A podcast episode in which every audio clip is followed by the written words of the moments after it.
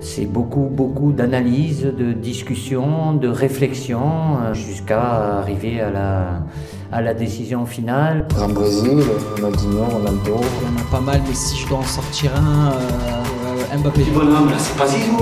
Là, là, c'est pas Zizou. Là, c'est truc. Je vais faire le choix du cœur, je dirais Ronnie, parce que voilà, il a laissé sur son passage un, un héritage extraordinaire. Lucas peut jouer ici, peut jouer là. C'est le l'attaquant. Salut à toutes et à tous, bienvenue dans l'épisode 34 de Jeux en Triangle. C'est le deuxième dans cette saison 3. On repart sur le même trio que lors du dernier épisode avec Geoffrey Stein, sans surprise, et de nouveau Cyril Morin qui conserve sa place de titulaire, David étant toujours indisponible, mais pas à l'infirmerie, euh, rassurez-vous. Salut messieurs, comment ça va? Salut Arthur. Alors, le rappel, hein, comme d'hab, on est dispo sur toutes les plateformes de podcast, sur YouTube. N'hésitez pas à aller euh, partager, mettre des notes et commentaires. Lors du dernier épisode, on s'est penché sur des attaquants on ne peut plus modernes. Cette fois, on recule dans le temps et sur le terrain pour un trio de défenseurs qui sont presque tous à la retraite.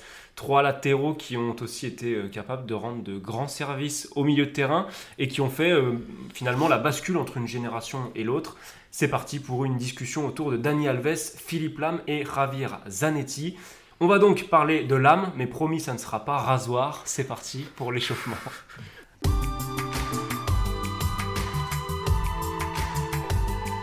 On se donc euh, pour l'échauffement. Allez, on change de la semaine dernière, enfin d'il y a deux semaines. Geoffrey, à toi l'honneur. Alors moi pour mon échauffement ce sera Javier Zanetti. Javier Zanetti pour moi c'est deux choses, c'est PES. Ah. Parce que je jouais beaucoup avec l'Argentine. Avec l'Inter. bah pas trop avec l'Inter justement. Je sais pas trop team euh, Recoba, Adriano, Oh là. euh, voilà la fameuse. raté Stankovic. Ouais mais c'était c'était cheaté donc euh, ça servait à rien justement. Dès que tu jouais avec un pote, tu prenais l'Inter, euh, c'était impossible de gagner donc non sans intérêt. On jouait beaucoup avec l'Argentine. Argentine de Claudio Lopez, euh, Batistuta, j'adorais. Et donc du coup Zanetti c'est à la fois PES et à la fois si je le dois le situer sur le terrain, je le vois en train de courir balle au pied, un peu plein axe, partir de très loin, et genre euh, aller un peu à deux à l'heure, mais jamais se faire prendre la balle. Je le vois beaucoup, c'est des images de l'équipe du dimanche euh, que, que j'ai en tête, prendre la balle à 30 mètres, il part de son côté droit, il vient se réaxer, et alors là derrière t'as des gens qui courent derrière, donc t'as l'impression qu'il court pas, parce que c'est Zanetti, quoi, t'as l'impression qu'il va à deux à l'heure, mais il garde la balle, il avance, il avance, et puis il va finir par soit faire un centre, soit faire un décalage. J'ai vraiment cette image de qui va finalement un peu lui coller à la peau et que nous on va encore plus savoir parce qu'il va finir sa carrière à quasi 40 ans de mec un petit peu euh, lent mais qui a une technique balle au pied euh, magnifique euh, joueur d'une élégance incroyable. Donc voilà c'est ce petit rush là qui, qui me marque quand je pense à Zanetti Alors moi pour Alves, je vais recycler un souvenir que j'ai déjà utilisé, je pense deux ou trois fois dans Jeux en Triangle. t'es allé au Camp Nou Je suis allé au Camp Nou et je suis très fier de vous dire que j'y retourne. Enfin, à l'heure où cet épisode sera sorti, j'y serai déjà retourné, les amis. Donc j'aurai d'autres souvenirs à vous, à vous raconter. Non, mais à chaque fois, il y a un aspect différent de ce match à raconter. C'était un 5-0. il était incroyable ce match hein. 5-0 contre le FC Séville. Franchement, pour ma première au Camp Nou, c'est royal. Donc je vous avais parlé de David Villa, je vous ai parlé de Xavi. Aujourd'hui, je vous parle de Dani Alves et de ce but qu'il met. il y avait qui comme joueur improbable dans cette équipe du Barça? Bah, il n'y avait pas de joueur improbable, c'était une équipe Ah, c'est euh, vraiment c'est complètement Alba type. euh, c'est Piqué, euh, ça, non? Non, peut-être pas Alba par contre. Euh, c'était en 2010, euh, j'ai un doute, j'ai un gros doute. Mais il y avait. Bon, bref, je vérifierai, mais c'était une équipe du de- le grand Barça, quoi. Et donc, le souvenir en question, c'est ce but qu'il met. Pourquoi il m'a marqué ce but? Parce que, t'es, je crois, de mémoire sur la fin d'une attaque placée, c'est va pour se relancer. Euh, ou la, ouais, en fait, non, il y a un centre et t'as une remise de la tête en retrait d'un défenseur de, de Séville qui n'est pas assez appuyé. Alves jaillit, devance le gardien et marque. Tu dis, bon, jusqu'ici, rien d'incroyable, sauf que c'est juste le défenseur latéral du Barça qui, sur l'action, du coup, je suis retourné voir le but plusieurs fois sur YouTube. J'ai mis l'image arrêtée. C'est le joueur du Barça qui est le plus avancé, nettement devant euh, nettement devant Pedro, Messi, qui vous voulez. Et donc, ça témoigne de ce qu'était son rôle au Barça, dans ce Barça-là de ces années-là. Et euh, bah voilà, une fois de plus, souvenir extraordinaire. Vous l'aurez compris. Euh, alors moi, Philippe Lam, il y a deux souvenirs. Il y a ce... cet enroulé incroyable. Alors il est latéral gauche euh, à la Coupe du Monde 2006 et cet enroulé euh, qui touche le poteau avant de rentrer. Mais j'ai choisi une autre image. C'est peut-être le, du- le duel de mes deux joueurs d'enfance préférés quasiment. Torres-Lam en finale de l'Euro 2008. Euh, avec euh, Torres qui finit par prendre le dessus sur l'âme. Et je suis en train de me demander si c'est pas la seule fois où j'ai vu l'âme en difficulté euh, face à un attaquant. Donc ouais, cette image-là, parce que bah, elle me vient instantanément en tête, et surtout parce que ça témoigne du peu de fois où bah, l'âme a été dépassé par ce qui se passait autour de lui sur le terrain. Et on va y revenir un, un petit crush pour euh, Philippe Lam, honnêtement. Et, et d'ailleurs, je, je remarque que tu un petit point commun avec euh, Jacques Pereira qui était invité la dernière fois sur euh, ton amour pour Fernando Torres. Va De toute façon, globalement, en France, Ouais, il y a un fan club de Fernando. Torres. David, il est amoureux complet de Moi Fernando donc, Torres. euh, Non, franchement, c'est un délire. hein. La relation que les Français ont avec Fernando Torres, Pour je le sais pas d'où ça vient, euh, mais. Pour, pour, Ouais, pour voilà, le exactement, pour ce que c'est, ouais. Depuis les bodybuilders, mais ça c'est une autre histoire. Mais bon, bref. On n'est pas là pour parler de Fernando Torres, on l'a déjà fait dans un non, c'est lui qui est fan de Thibaut InShape, ça a changé, euh, ça a changé de Vous pouvez retrouver cet épisode avec notamment Torres, donc euh, évidemment sur, sur toutes les plateformes. hein. On est parti pour euh, le match après cet échauffement euh, qui a bien duré. Ça fait un match, mon gars. Un match de chez match, on appelle ça. On commence donc avec Dani Alves, 39 ans, c'est le seul encore en activité, il fait de la résistance, Dani Alves, 1m72. Euh, il avait commencé du côté de Bahia au Brésil, puis le FC Séville entre 2002 et 2008. Euh, le Barça pour 8 saisons entre 2008 et 2016, la Juve pour une petite saison, le PSG ensuite entre 2017 et 2019, Sao Paulo de 2019 à 2021, et puis euh, cette petite pige au Barça la saison dernière avant d'aller du côté du Mexique chez les Pumas. Donc c'est chargé comme carrière. On va commencer par un aspect purement terrain. Je pense que c'est le plus technique euh, des trois joueurs auxquels on s'intéresse aujourd'hui. Euh, celui qui a le plus de ballons, pied droit incroyable, qualité euh, que ce soit au milieu de terrain ou en tant que latéral folle. C'est un joueur qui aurait en fait pu faire une carrière complètement honnête, plus que honnête même, euh, au milieu de terrain, dans un top club, ou même en tant qu'ailier d'ailleurs, là où il avait commencé au FC Séville. Ouais, au- avec le Brésil, il a très souvent Oui. joué au milieu, beaucoup plus qu'avec le Barça, où forcément, un peu plus compliqué de s'intégrer au milieu. Euh, mais oui, c'est un joueur qui a une qualité technique qui d'ailleurs s'exprime euh, à la fois dans la passe, parce qu'il fait quand même 5 saisons de suite à plus de 10 passes décisives en Liga, quand tu joues latéral, ou un peu plus haut parfois en effet, euh, sur sa dernière saison avec Séville. Donc voilà, ça classe quand même un bonhomme, qui s'exprime aussi dans sa qualité de frappe. Euh, c'est un mec qui a une dizaine de buts sur coup franc. Pour un Ouais. défenseur, c'est pas, c'est pas commun. Euh, qui a mis pas mal de frappes de loin. Je m'en souviens de certaines avec Paris, notamment à Nantes, euh, qui traduisent une vraie technique de frappe, un petit peu à la Juninho, la frappe flottante, il, est- il la maîtrise très bien. Donc en effet, c'est c'est le meilleur joueur pur avec le ballon, très brésilien en fait dans, dans l'esprit des, des trois. C'est dommage parce que euh, à l'heure des pistons, on aurait bien aimé le voir euh, dans un système à trois défenseurs et animer tout un, couloir, parce qu'au fond, il le faisait déjà quasiment au, FC Barcelone. Pour moi, c'est un petit peu l'évolution de Cafu. Euh, c'est marrant sur cet aspect voilà, latéral très brésilien qui va vers l'avant. Peut-être un petit peu moins rigoureux que Cafu défensivement, mais par contre qui apporte beaucoup, beaucoup plus offensivement.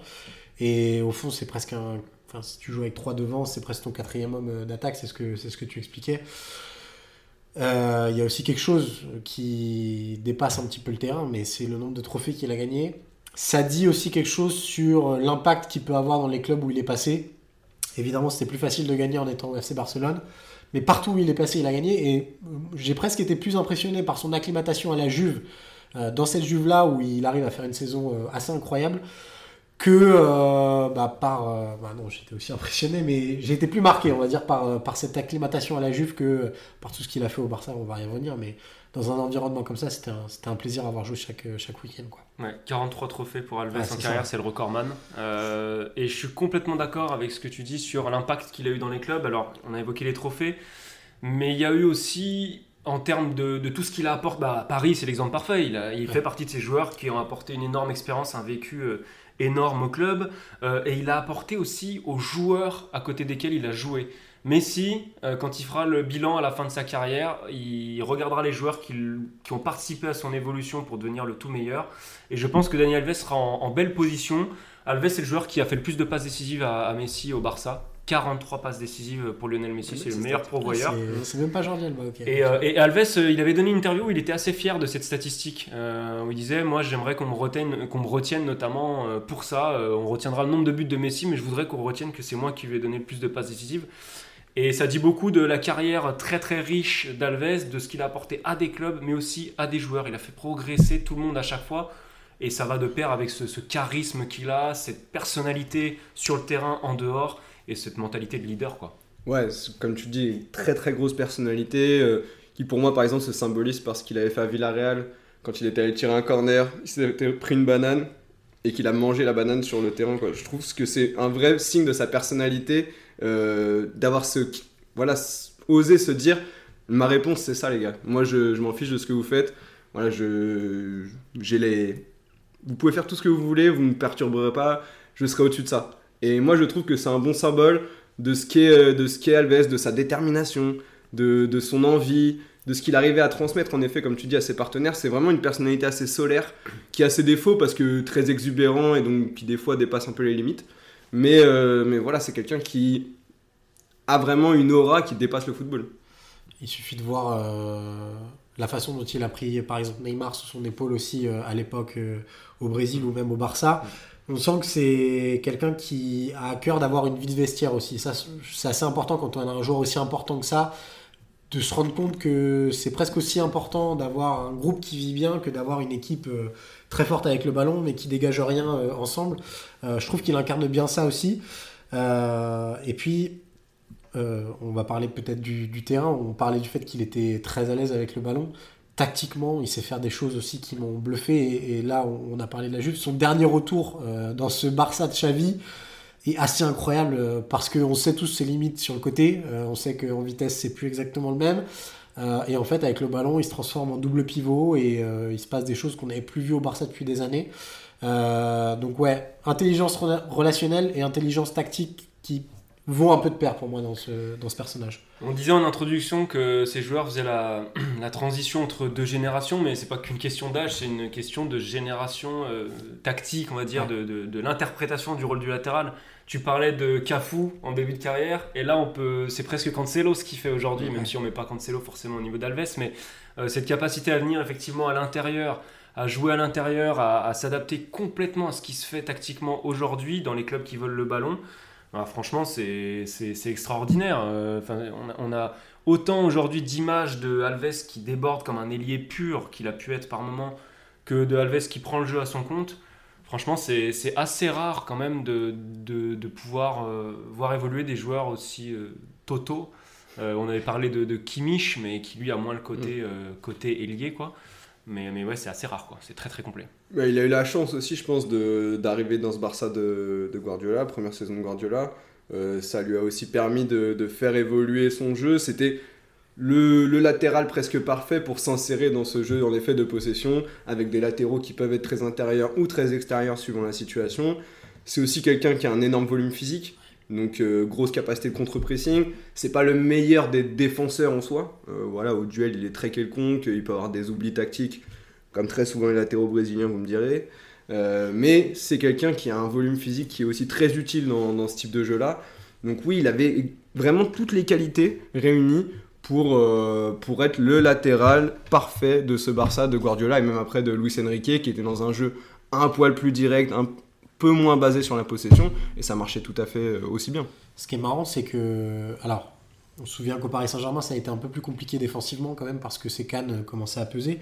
Mais du côté du Barça, tu l'as dit, ce, goût du contre-pressing. Et euh, il a un côté chien fou aussi un petit peu sur le terrain qui fait que finalement, j'ai pas forcément de très nombreux souvenirs où il s'était fait bouffer en un contre un par, euh, par son adversaire direct. Parce que tu sais aussi que tu peux te prendre euh, un coup euh, qui va faire. Non, mais ça, ça joue aussi dans, le- dans le duel avec, euh, en face à face avec un, un ailier.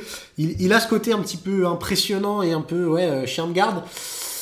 T'as pas forcément envie d'aller te frotter. Donc, euh, j'ai pas le. Je suis d'accord qu'il a des lacunes défensives. Et pourtant, euh, on les a assez peu vus euh, du côté du FC Barcelone, en tout cas dans les, dans les plus belles années. Bah, Les souvenirs que j'ai, moi, les seuls euh, sur cet aspect purement défensif, c'est ces duels avec Cristiano Ronaldo. Ouais. Où là, pour le coup, ça rejoint complètement ce que tu dis. C'était euh, la baston, euh, beaucoup de tacles glissés. Si je peux faire mal au passage, je fais mal au passage. Et ce côté volcanique qui allait parfaitement dans cette ambiance classico. Côté volcanique qui lui avait valu quand même 211 cartons jaunes en carrière. hein. C'est pas rien. Et je crois que par contre, il a que 5 exclusions directes. Donc, euh, ça va. Intelligence. Intelligence, 211 cartons. Ouais, c'est- c'est fort. ouais, Ça, ça correspondait aussi à un besoin de ce Barça-là qui était pas lisses, mais c'était pas forcément des joueurs volcaniques, euh, Mhm. comme tu disais, euh, quand on parle de Messi, de Xavi, de... il y en avait d'autres, hein, mais euh, il incarnait quand même ce truc de s'il faut aller au combat, on met Dani Alves en première ligue et on sait en première ligne pardon et on sait qu'il sera là quoi. Il manque un petit truc peut-être avec le Brésil euh, pour Daniel Alves qui a quand même deux coupes des confédérations. euh, Deux Copa América. euh, deux, deux Copa América. deux, mais, mais Les deux, ouais, oui, les deux. deux, je voulais dire Deux Copa fois deux, deux fois deux. effectivement euh, aussi. D'ailleurs, il en a une qui gagne quelques mois après ses débuts en sélection, donc je trouve que c'est encore un symbole de, de ce côté accumulateur de titres. Euh, mais il lui manque quand même ce titre majeur avec le Brésil euh, qu'il aurait peut-être pu obtenir en 2022 et qu'il pourra peut-être obtenir en 2022 parce que j'avais oublié qu'il était toujours dans la liste de, de- du sélectionneur brésilien. Donc euh, est-ce que ce sera l'apogée de sa carrière Peut-être en tout cas, euh, ça pourrait quoi. Mais son histoire avec le Brésil, elle est assez étonnante parce que, en effet, il y a ces titres-là, mais quand même déjà 4 titres internationaux. Il y a- Il, est champion olympique champion aussi, olympique, c'est ce que j'ai oublié. euh, l'année dernière. Donc, mine de rien, ça fait 5 titres internationaux, donc c'est pas rien. Mais la Coupe du Monde 2014, il finit par se faire sauter de l'équipe par Maicon de manière assez bizarre parce que pour une question d'équilibre, etc. Donc, il est pas du 7-1 contre l'Allemagne. Et, euh, et en 2018, il est pas là parce qu'il s'est fait les croisés euh, euh, quelques mois avant. Donc euh, ouais, son histoire avec le Brésil est un petit peu distendue et c'est vrai que ça serait une belle histoire pour le coup que ça se, ça se termine par un titre mondial au Qatar. Il est tombé dans la bonne génération du Barça, mais pas dans la bonne génération du Brésil quoi. Exactement. Il y en a un qui a gagné un titre euh, plutôt important avec l'Allemagne, c'est Philippe Lam, dont on va parler tout de suite.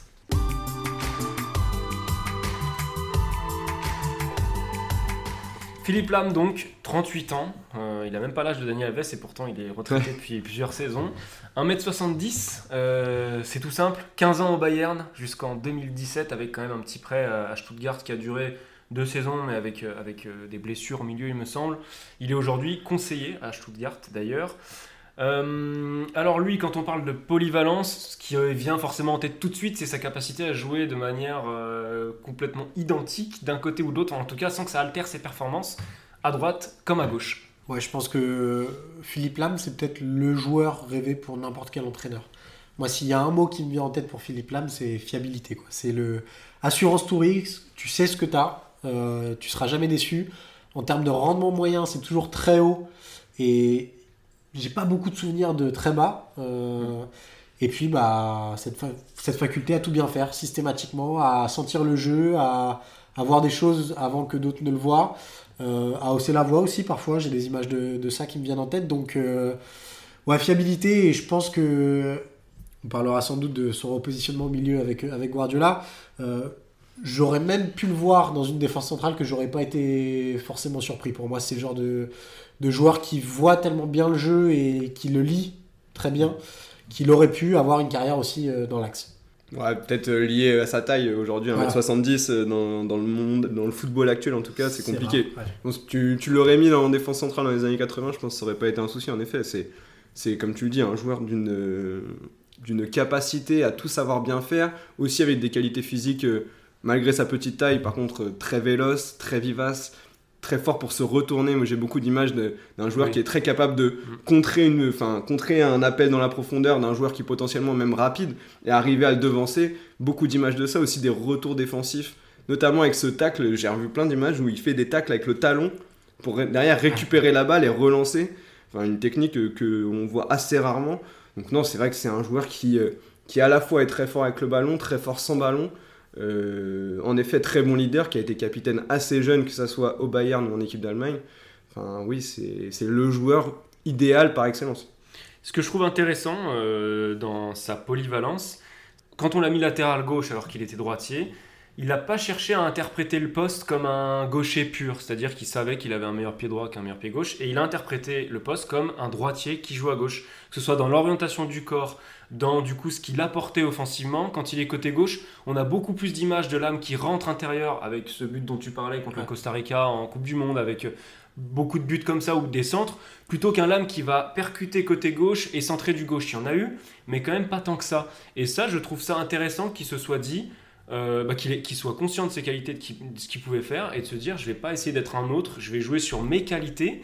Euh, et on a, on a vu que c'est assez récurrent aujourd'hui de voir des faux pieds jouer euh, latéral, et c'est pas forcément une réussite pour tous. On a un exemple très frais en tête, c'est pas, c'est pas, voilà, c'est pas la même échelle. C'est Enrique qui joue latéral droit hier avec l'Olympique lyonnais sur la pelouse de Lens. C'est pas la même interprétation du poste, c'est pas la même chose. Donc, euh, donc voilà, pour quelqu'un qui a joué 266 matchs à droite, 219 matchs à gauche, bah, je trouve ça super qu'il ait euh, en fait interprété le poste comme il avait envie de le faire, quoi, avec, euh, avec réussite en plus. Ouais, a... c'est un cerveau en fait, euh, Philippe là, mais moi je, trouve que des joueurs aussi intelligents dans la lecture des trajectoires et dans la lecture des situations, il y en a, il y en a eu beaucoup d'autres évidemment, mais c'est un de ceux qui m'a la première fois le plus marqué, quoi, de me dire, mais en fait ce gars-là, il a, vu les choses avant tout le monde.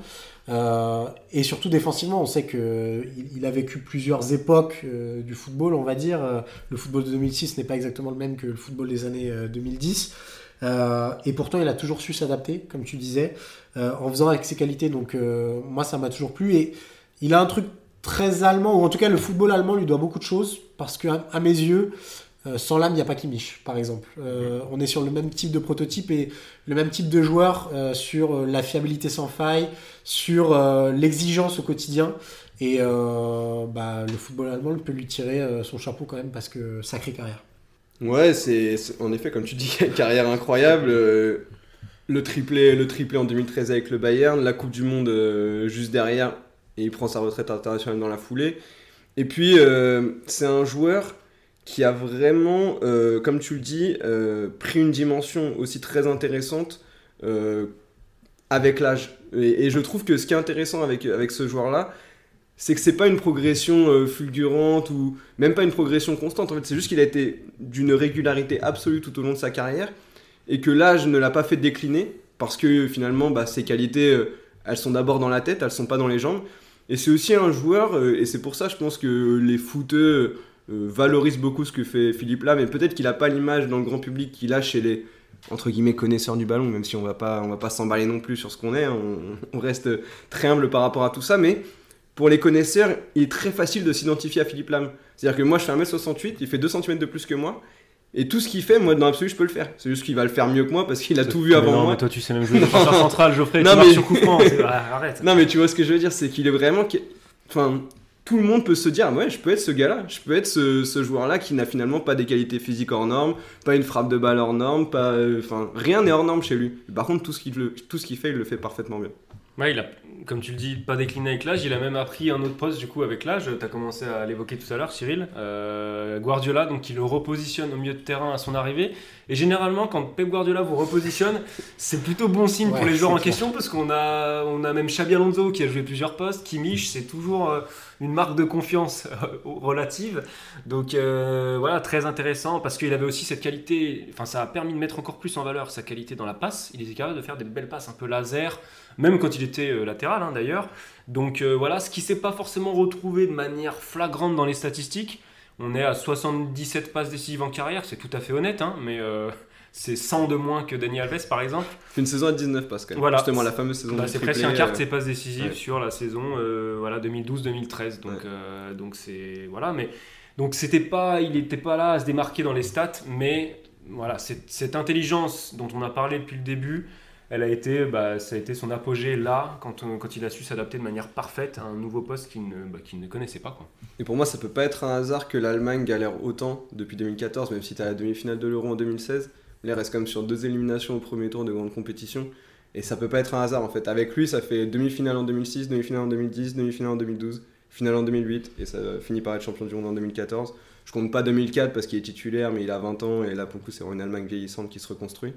Mais voilà, j'ai, voilà, je ne peux pas me dire que ce soit un hasard que la retraite de Philippe Lam et, euh, et le déclin euh, léger, hein, mais dé- déclin quand même visible de l'Allemagne euh, soit complètement décorrélé.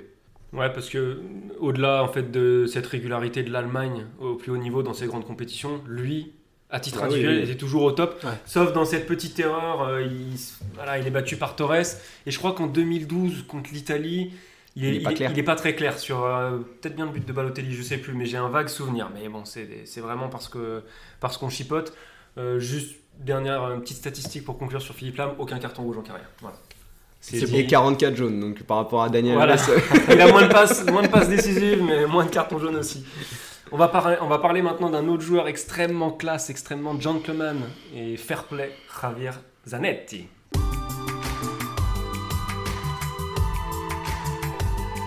J'ai fait un accent euh, italien, rien à voir, c'est argentin, donc Ah, rien à voir. Argentin, italien, il y a une filiation de Voilà. t'inquiète pas. 49 ans, 1m78, Javier Zanetti, euh, euh, qui a commencé au CA Talleres euh, en Argentine, puis Banfield, puis le grand saut en Europe avec l'Inter entre 95 et 2014, tout simplement. Aujourd'hui, il est vice-président de l'Inter Milan, l'homme euh, d'un club. Euh, pareil, c'est un peu le thème défenseur polyvalent, donc je vais commencer par là. Lui a disputé euh, 282 matchs dans sa carrière comme latéral, que ce soit à droite ou à gauche, parce que lui aussi a beaucoup bougé entre les deux, et 425 matchs comme milieu central, où j'ai regroupé avec euh, milieu droit, milieu gauche. Donc là, on est en train de pousser la polyvalence vraiment à l'extrême du côté de, de Zanetti. Polyvalence de poste et polyvalence d'époque, euh, c'est quelqu'un qui a démarré, comme tu l'as dit, il arrivé en Europe en 95, il arrête en 2014. Là, vraiment, la différence de football, elle est monstrueuse, hein, parce que faut se retaper les matchs des années 90. euh, voilà, on a beaucoup de, nostalgie par rapport à cette époque-là. Mais regarder 90 minutes du football des années 90, ah, c'est pas le même exercice que le regarder aujourd'hui, vraiment. hein. Donc, du coup, il y a eu cette capacité à s'adapter euh, dans les époques qui est assez intéressante chez lui. Et, euh, très symbolique aussi pour moi, il est, dans la même caste que, l'âme sur son intelligence. Joueur extrêmement intelligent, toujours bien placé, très belle technique, mais qui sort pas non plus du lot. Euh, mais par contre, euh, voilà, l'impression que il peut rien lui arriver parce qu'il est toujours dans la bonne position, toujours dans la bonne situation, très fort défensivement, plus que les deux autres pour moi. Donc, euh, donc ouais, joueur extrêmement complet là aussi. Pour moi, c'est paradoxal. J'ai vécu un an en Argentine et il me fait pas du tout penser à un Argentin, en fait, euh, Zanetti. Euh, c'est euh, la régularité incarnée aussi, un peu comme l'âme, mais je suis d'accord avec toi sur l'aspect défensif. C'est ça, ça- il était jamais pris de court quasiment euh, et euh, il dégageait ça et à tous les postes, euh, on l'a vu. Donc j'ai moins d'images que, que, sur les autres parce qu'il est arrivé aussi un petit peu avant, fatalement. Après, par rapport aux deux autres, il, il, il sera toujours plus marqué. Ça va être compliqué ce que je vais dire là. On pensera toujours plus euh, à l'Inter le concernant que quand on va parler du joueur iconique euh, du Bayern, on pensera pas toujours à Philippe Lam. Je trouve qu'il il incarne cet Inter-là qui paradoxalement est pas un Inter ultra dominant euh, sur, la période où il joue. Alors il y a, ce, fameux triplé, on y reviendra sûrement, mais il incarne cette transition. Il est un peu entre deux générations, donc j'ai eu beaucoup de mal à, à savoir où le situer en fait Zanetti. En revanche, moderne avant tous les autres, de par cette polyvalence-là et cette faculté à, ouais, à être toujours aussi performant euh, comme milieu droit ou comme euh, latéral gauche. quoi. Et ça, c'est pas donné un grand mot. Effectivement, s'il incarne l'Inter autant, euh, c'est peut-être parce qu'il a été capitaine euh, 15 saisons sur, 10 sur ses 19 à l'Inter. C'est peut-être une bonne explication. c'est juste énorme.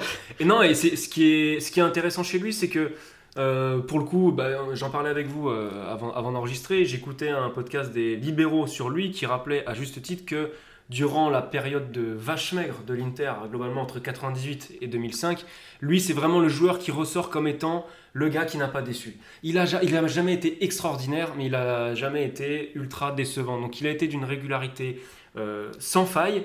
Et il a été de cet Inter qui, a, qui est revenu sur le devant de la scène par la très grande porte avec cette saison 2009-2010 monstrueuse, 5 titres. Euh, pour le coup, c'est Maicon l'arrière droit et lui joue au milieu de terrain à ce moment-là. Euh, la Ligue des Champions, bref, José Mourinho, on, s'en rappelle très bien. Donc c'est ça qui fait qu'aujourd'hui Zanetti représente l'Inter et, et- et cette régularité-là, en fait, elle est à l'échelle de sa carrière, c'est-à-dire qu'avant même de rejoindre l'Inter, il est déjà performant et régulier en Argentine puisqu'il connaît sa première sélection avec l'équipe nationale alors qu'il n'est même pas encore à l'Inter. Donc je trouve que c'est un bon symbole de ce qu'il a réussi dès le départ en fait. Ouais, puis comme je le disais euh, dans mon échauffement, l'Inter, c'est l'Inter de cette époque-là, c'est culturel en fait. Ouais.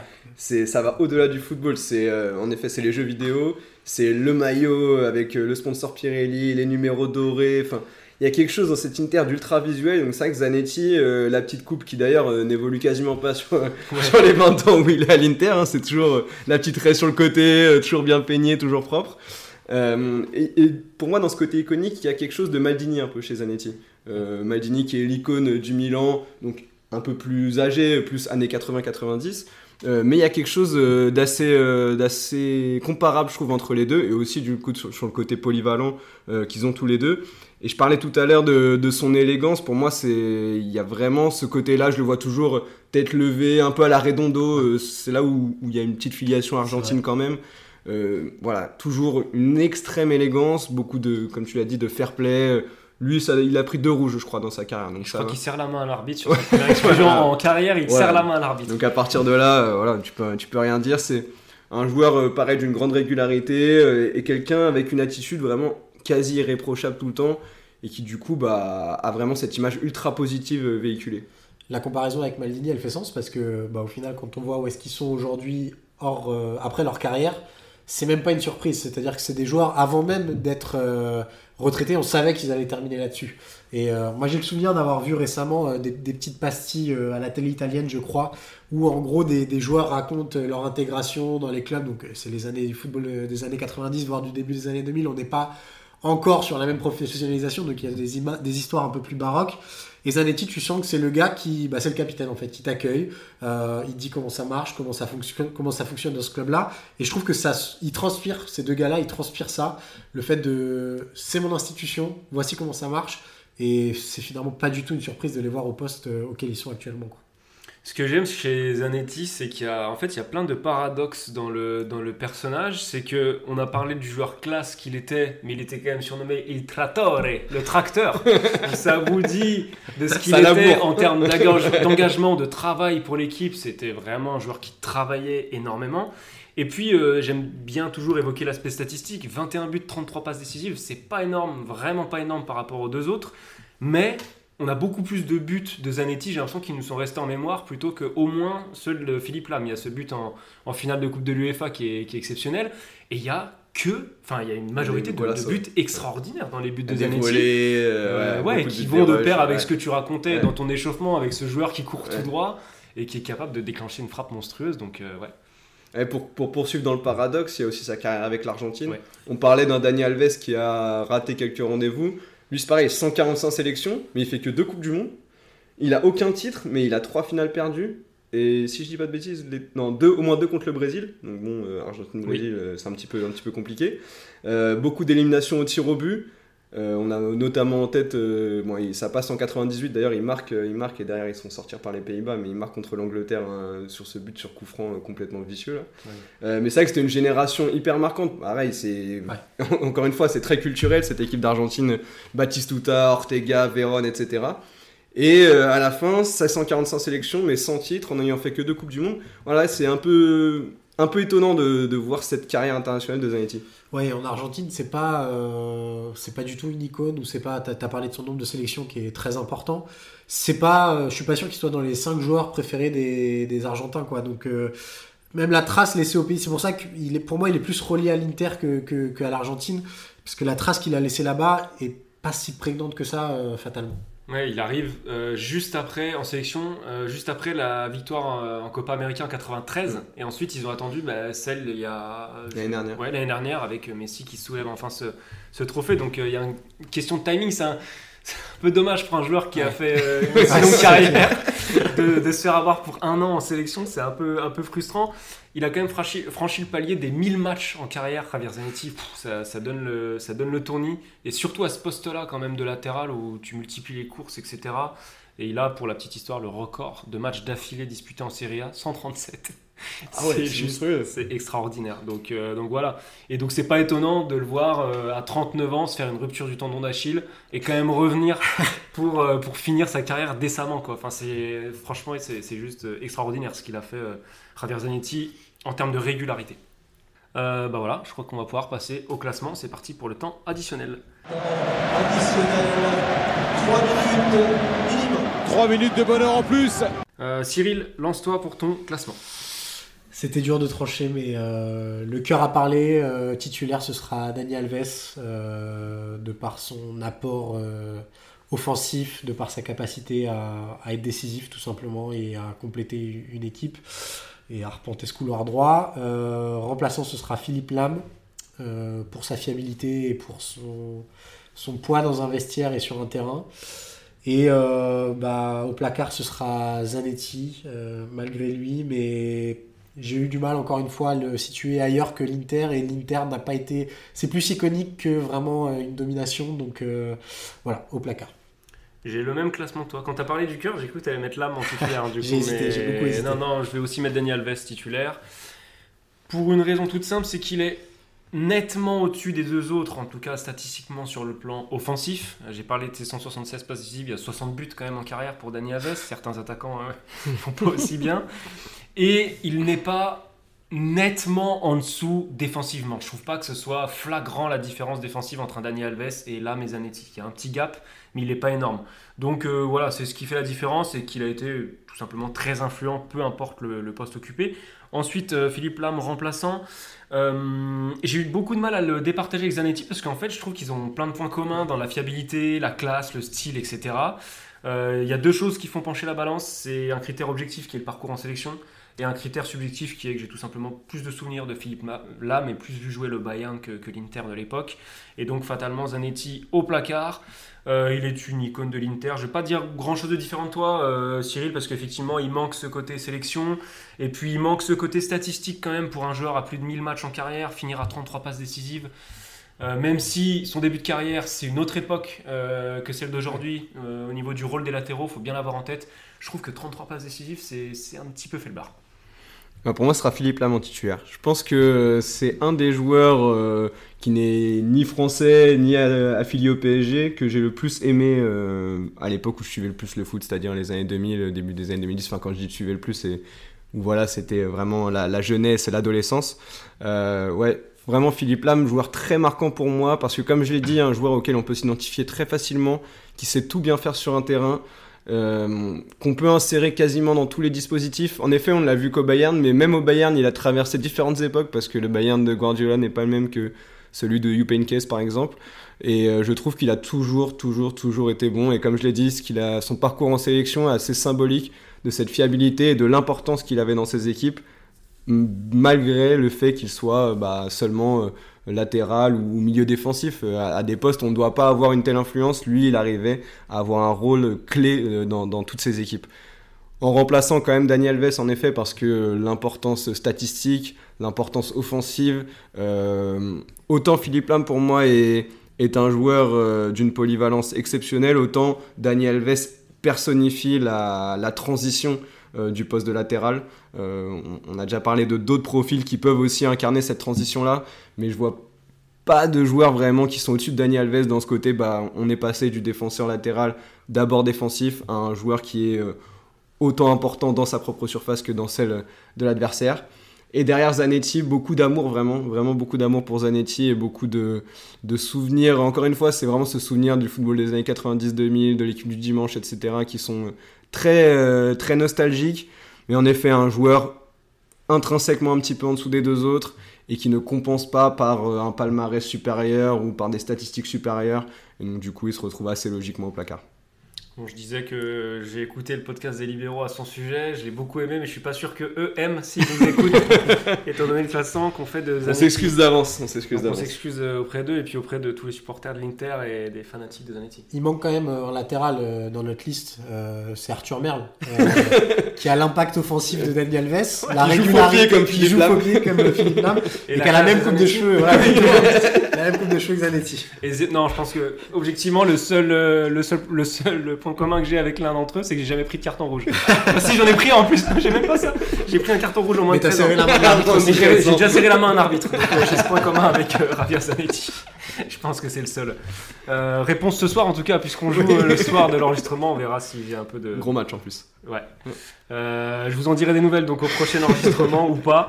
merci de nous avoir écoutés une fois de plus. Merci à toi Cyril pour ce deuxième enregistrement en notre compagnie. On te retrouvera, je pense, avec nous à l'avenir parce qu'on aura besoin de d'une team de collaborateurs pour pallier les, les, les besoin de joker médicaux de, de, David de temps à autre. Donc merci à tous et on se retrouve donc dans deux semaines pour le prochain épisode. On dit deux semaines mais on vous prévient tout de suite. Euh, il y a plein de choses qui font qu'on sera peut-être pas aussi régulier que la saison dernière. Vous l'avez vu, la pause a été longue cet été. Euh, on essaye de faire au mieux par rapport aux situations personnelles et professionnelles. En tout cas, à la prochaine. Ciao.